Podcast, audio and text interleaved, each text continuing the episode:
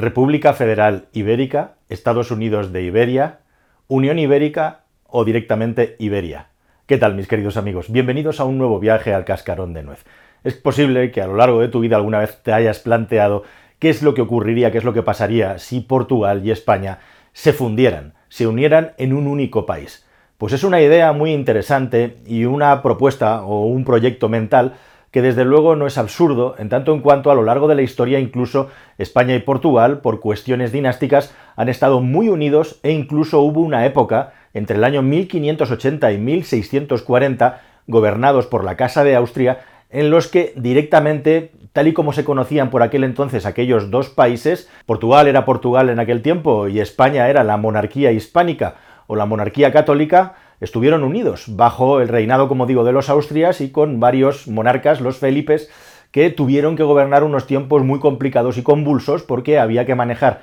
no solamente esos dos estados de la península ibérica en aquellos tiempos, sino con todos estos líos sucesorios sumados a toda la gestión de los territorios de ultramar, que eran inmensos y bueno, pues eso bajo la Casa de Austria, España y Portugal unidos en la Unión Ibérica, que era como se conocía o como ha pasado la historia aquel periodo, entre otros nombres, pues fuimos una de las grandes potencias mundiales, si no la mayor potencia mundial. Aquello no acabó muy bien, principalmente por todos los asuntos bélicos y todas las guerras que había que mantener y alimentar para intentar proteger todas estas posesiones eh, fuera, en territorio de ultramar, contra ataques constantes principalmente de ingleses y de holandeses. Pero lo cierto es que traído al siglo XXI, traído a la actualidad, el asunto de la unión hipotética entre España y Portugal periódicamente es como una especie de serpiente de verano de la que se vuelve a hablar en sobre todo momentos complicados o momentos de crisis. Es muy interesante para empezar que sepas que cuando se hacen encuestas tanto a un lado como al otro de la raya, que es como se denomina popularmente a la frontera que hay entre España y Portugal,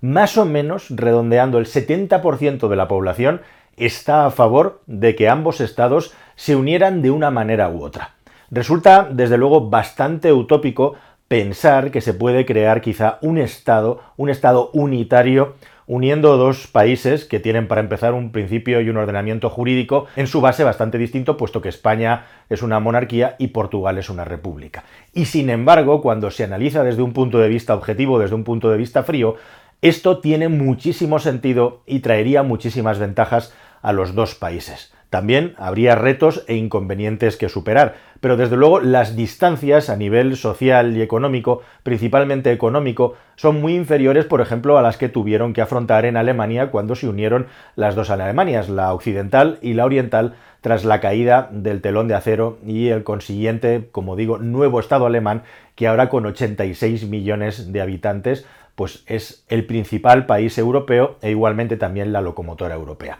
Así que si os parece, para empezar, ¿qué es lo que pasaría si se unen España y Portugal desde un punto de vista estatal, desde un punto de vista geoestratégico? Bueno, pues para empezar tendríamos la suma de un Estado que tendría aproximadamente unos 60 millones de habitantes. Para ser exactos y precisos, estaría entre los 58 y los 59 millones de habitantes. Para que te hagas una idea de la dimensión, hablamos de 48 y pico, 48 y medio España, 10 y medio Portugal, vamos a dar por cierta la hipótesis de que hablamos de 59 millones de habitantes, estaríamos solamente a un millón de habitantes de un estado como Italia que tiene 60 millones y nos quedaríamos aproximadamente a 10 millones de habitantes de la población que tiene Francia. O sea que estaríamos disputando con Italia la tercera posición en cuanto a la población en los grandes países de la Unión Europea, que ya es un buen punto para empezar. A nivel económico puede resultar un poco defraudador o decepcionante, porque España, vamos a ver cómo acaba el año 23, en el año 22 tuvo un PIB de aproximadamente 1.35 billones con B,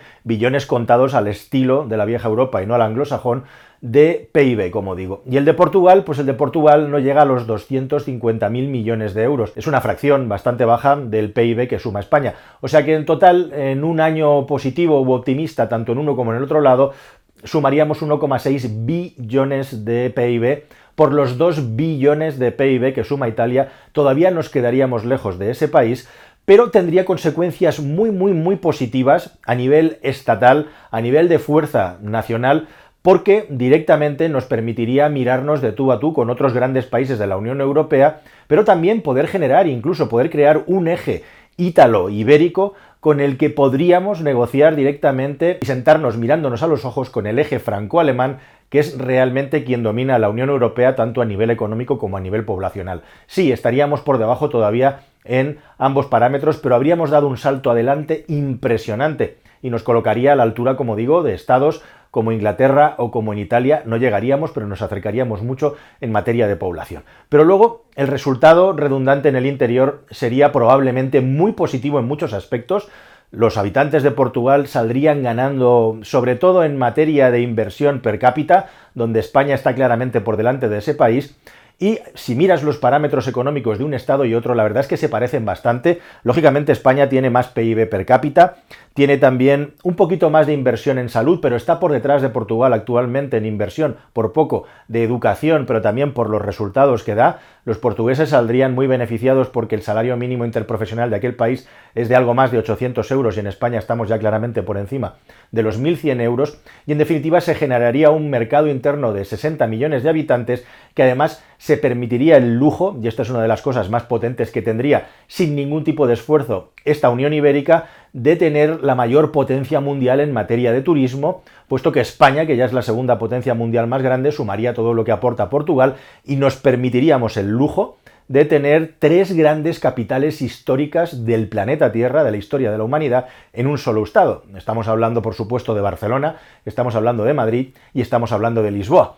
además de un montón de ciudades periféricas extremadamente potentes como los Bilbao, como los Valencia, Alicante, Málaga e incluso también ciudades del interior muy potentes como pueden ser Sevilla o como puede ser Zaragoza. En definitiva, desde ese punto de vista nos convertiríamos en una superpotencia mundial. Igualmente también sería tremendamente positivo desde el aspecto de la seguridad y todos los retos que nos trae la cercanía precisamente con el norte de África y todo lo que está pasando ahí. Una seguridad común entre España y Portugal sería espectacular, tanto con la vista puesta al exterior como con la vista puesta al interior, en servicios a la población igualmente, como por ejemplo la lucha contra los incendios. Resulta absolutamente absurdo y surrealista, y así lo digo, que existan lugares comunes que no llegan a ser un único Estado, pero sí una agrupación como puede ser la Commonwealth anglosajona o sobre todo como puede ser el Benelux que junta a Holanda, a Bélgica y a Luxemburgo, que en la península ibérica los gobiernos portugueses y españoles no tengan una especie de comité o ministerio conjunto permanente en el que se trabaje por unificar al máximo y hacer sinergias para todas aquellas cosas que sean beneficiosas para los dos estados al margen de que no se unan, y especial y específicamente en todo lo que se refiere a los territorios que circundan la península ibérica, y hablo por supuesto de la gestión de los océanos. España y Portugal, si se unieran, por ejemplo, se convertirían en la gran superpotencia de las energías renovables de Europa, ya lo son por separado, juntos serían imbatibles y de esa manera también podrían tener muchísima más capacidad de presión frente a Marruecos y Argelia y aquellos países, como digo, del norte de África en el futuro, que van a querer competir con nosotros en la producción en materia de renovables y también en la producción de hidrógeno. Igualmente, en la gestión portuaria, gracias a la posición de ambos países, nos convertiríamos en un líder mundial y podríamos competir sin ningún tipo de duda, como ya hacemos con los Países Bajos y con los grandes centros logísticos que hay, eso, en el centro de Europa y específicamente en Holanda. Estos serían aspectos absolutamente positivos que se generarían simplemente con un clic, simplemente con un movimiento que sería, como digo, redundaría en algo muy positivo para ambos estados, pero queridos amigos, como no todo puede ser tan bonito y no puede ser tan bueno, también habría retos bastante importantes a superar. Bueno, el primero de todos, justamente, es que tenemos dos entes políticos muy distintos y unas organizaciones territoriales que no tienen nada que ver. Y hay un punto desconocido en España, que es que Portugal no está dividido en regiones, nosotros le llamamos comunidades autónomas, en una suerte de Estado federal específico y único en el mundo, como es el ordenamiento territorial español, que se utilizó para poder hacer la transición a la democracia y que ahora es un auténtico caos y la fuente de la mayoría de los problemas que tiene el país. Un país que está en un nivel de crispación política que no tiene absolutamente nada que ver con el de Portugal. Portugal, un Estado que por dos veces ha intentado convertir su modelo territorial a uno idéntico al español, es decir, por regiones, y los portugueses en referéndum se han negado a cambiarlo. O sea, que sigue siendo un Estado centralizado y republicano